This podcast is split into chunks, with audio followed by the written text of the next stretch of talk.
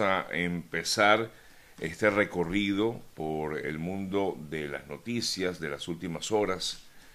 Hoy se cumple un año de lo que fue aquel 11 de julio en eh, La Habana, Cuba. Justamente hace un año eh, se dio aquella protesta espontánea donde la población eh, salió a las calles y, bueno, ante esto hay como una especie de reflexiones que, se hacen. ha pasado ya un año y la situación continúa siendo igual o peor en Cuba.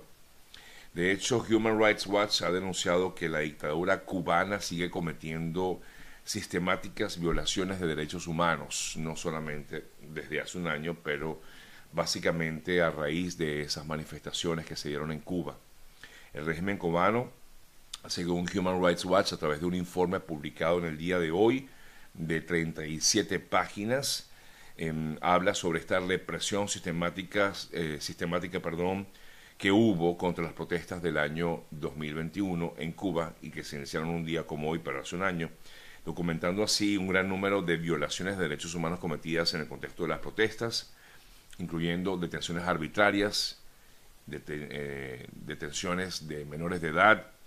procesos penales abusivos, torturas,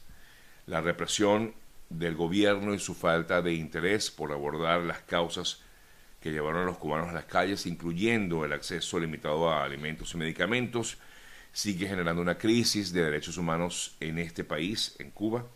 y que ha causado un aumento drástico en el número de personas que siguen huyendo de Cuba prácticamente a diario. Hace un año miles de cubanos, dice este informe, que nos presenta un poco el resumen de lo ocurrido, hace un año miles de cubanos protestaron exigiendo derechos, eh, pese, mm, perdón, pero a muchos de ellos el régimen solo le dio dos opciones, o la prisión o el exilio. De hecho, a raíz de esta situación, algunos cubanos salieron del país, sobre todo algunas figuras emblemáticas, y otros se encuentran tras las rejas en este, en este país, en medio de lo que ha sido esta dictadura que ha gobernado a Cuba durante más de 60 años. Bueno, dicho esto, seguimos revisando otras importantes informaciones. En el día de ayer se dio a conocer una noticia a través de un video que publicara lo que se conoce como la segunda marquetalia de la disidencia de las FARC. En el día de ayer, este grupo, que en teoría trabajaría en territorio venezolano, publicó un eh, video a través del cual voceros de estas llamadas disidencias de la FARC aseguran que Luciano Marín, quien se conoce como Iván Márquez, habría sobrevivido al atentado que, del que fue víctima la semana pasada. El comunicado revela que mm, el atentado se registró el 30 de junio dirigido desde los cuarteles del ejército y comandos de la policía. Y agregan que el señor Iván Márquez eh, habría salido ileso con pequeñas, dicen ellos, pequeñas afectaciones y goza de buena salud. No indica dónde se encuentra, por supuesto, no dice dónde está. Igualmente llama la atención que en este comunicado que hace este grupo, eh, culpa directamente al presidente Iván Duque, por supuesto, a la CIA y a la DEA de, lo ocurrido y dicen que el atentado contra Márquez tuvo el mismo modus operandi de lo que ocurrió con otros dirigentes de las FARC, de las disidencias de las FARC, como eh, alias eh, Romaña, alias Gentil Duarte, alias Santrich. Y, por supuesto, eh, no hay evidencias de que esto realmente sea así. A pesar de que lo dijera este grupo, no hay ninguna evidencia porque no hay, no se ha demostrado hasta ahora si realmente esta persona está aún con vida, como lo han indicado algunos eh, medios y como lo han indicado incluso eh, algunos eh, portales y como ahora también lo dice la segunda Marquetalia a través de este comunicado. En otras informaciones, este fin de semana vimos eh, cómo eh, se dio una protesta masiva en Sri Lanka. Esta es una nación ubicada al sur de la India, es una nación, una, una isla que está ubicada al sur de la India.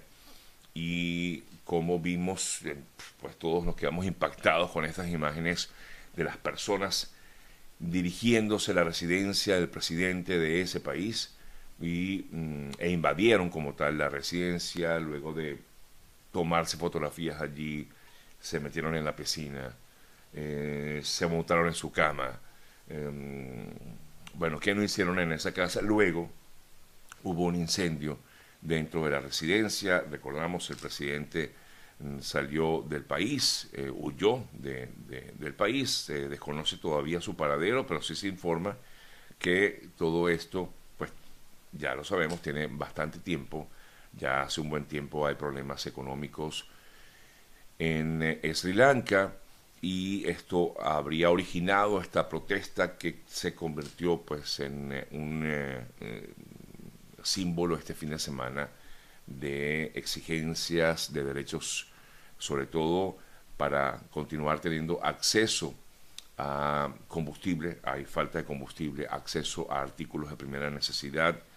en, fin, una situación que pues, nos resulta un, tanto familiar, pero la gente salió a la calle, la gente fue hasta la residencia del presidente y ahora el, el mismo eh, mandatario informó que iba a garantizar una transición pacífica, va a renunciar como tal el próximo 13 de julio eh, y a la espera pues, de lo que va a ocurrir desde el punto de vista político en esta nación, en Sri Lanka. El jefe de la diplomacia de Estados Unidos Anthony Blinken dijo que el bloqueo de las exportaciones de granos en Ucrania, impuesto por Rusia, pudo haber contribuido más a esta situación que se vivió en Sri Lanka. Dijo Blinken específicamente, estamos viendo el impacto de esta agresión rusa en todos lados, se pudo haber contribuido a la situación en Sri Lanka, estamos preocupados por las implicaciones que hay en todo el mundo. Hablando de Rusia, hablando de las acciones eh, tomadas por eh, este país en, los últimos, en las últimas horas, pues se informa desde allá em, en noticias recientes y que vemos a esta hora de la mañana que ha cortado el suministro Rusia de gas a Europa durante 10 días por el mantenimiento del gasoducto Nord Stream. Esto genera, por supuesto, inmediatamente nuevas repercusiones económicas en Europa que tiene en estos momentos un momento, vive, perdón, un momento muy difícil con el alza de los precios y con la caída del euro frente al dólar. Situación que, eh, digo, el tema económico ha generado también reacciones en otras partes del mundo. Hemos visto lo que está pasando en Argentina. Este fin de semana hubo protestas masivas también en Argentina exigiéndole al presidente de ese país, Alberto Fernández, que eh, impulse cambios en esa nación, cambios también en materia económica, tomando en cuenta el alza del precio del dólar, e inclusive también le exigían, entre otras cosas, a Alberto Fernández, eh, algunos renuncia, que renuncie a su cargo o que no se siga dejando, porque así lo dijeron, gobernar por la vicepresidenta Cristina Fernández. Mm, el mandatario argentino em, pues se vio envuelto, eh, o mejor dicho, se dio, em, se observaron, quise decir, multitudinarias mm, manifestaciones en diversas partes de, Argentina y sobre todo muy cercano a la Casa Rosada, porque un grupo de personas llegó hasta la Casa Rosada, la casa residencial, que tuvo que ser custodiada por un fuerte operativo policial ante la gran cantidad de personas que allí se encontraba y que tenía como lema, quizás uno de los lemas principales de esta manifestación, era Argentina sin Cristina. Decían algunas de las pancartas que se veían allí eh, este fin de semana cuando justamente se celebraba el Día de la Independencia de Argentina. Ya que hablamos de Argentina, les puedo comentar también que un fuerte temporal de nieve y, hielo dejó varados a cientos de vehículos en el paso internacional Cristo Redentor, ubicado a unos 3.000 metros de altura en la frontera entre Argentina y Chile. Miren, para esta semana, en teoría, hoy se debería saber qué va a pasar con el llamado Estatuto de Protección Temporal para los venezolanos que viven en este país, el llamado TPS. En teoría, pues hoy debería haber algún tipo de información. Ningún ente hasta este momento eh, se ha expresado al respecto. Así que esperamos que quizás en el transcurso del día tengamos información acerca de si se extiende el plazo del TPS que justamente se vence dentro de 60 días, pero para poder extenderse por más tiempo debería haberse informado hasta incluso hoy, ¿no? Creo que ya sería como que la última oportunidad o si no es hoy, digamos que en esta semana ya deberíamos tener información de qué va a pasar con el TPS para los venezolanos que viven aquí en Estados Unidos. Revisamos otras importantes noticias eh, otras importantes informaciones para seguir eh, lo que vimos también el fin de semana en Japón en eh, relación con el asesinato del ex primer ministro de Japón Shinzo Abe. Bueno, esto originó incluso, algunos afirman, que tal vez esta situación originó un, un le dio de alguna manera un mayor favoritismo al, eh, al oficialismo dentro de, de, Japón y ganó las elecciones este fin de semana para la Cámara Alta, para la Cámara del Senado. Por cierto que cuando se le consultó a la persona que disparó contra Abe, eh, por qué razón habría atacado o atacó pues al ex primer ministro, él dijo que eh, habría atacado a Abe porque su madre había entregado importantes sumas de dinero a un grupo religioso denominado Iglesia de la Unificación, al que pertenecía justamente Shinzo Abe. Y dijo esta persona que iba por un miembro de un grupo religioso, de este grupo religioso, y pensé que era muy difícil, tanto así que por esta razón fui directamente contra el ex primer ministro Abe. Eh, es lo que ha, ha informado o ha aclarado o ha indicado este, este personaje, un ex militar de 41 años de edad, que fue quien atacó al ex primer ministro Shinzo Abe en Japón. Como les decía, el partido gobernante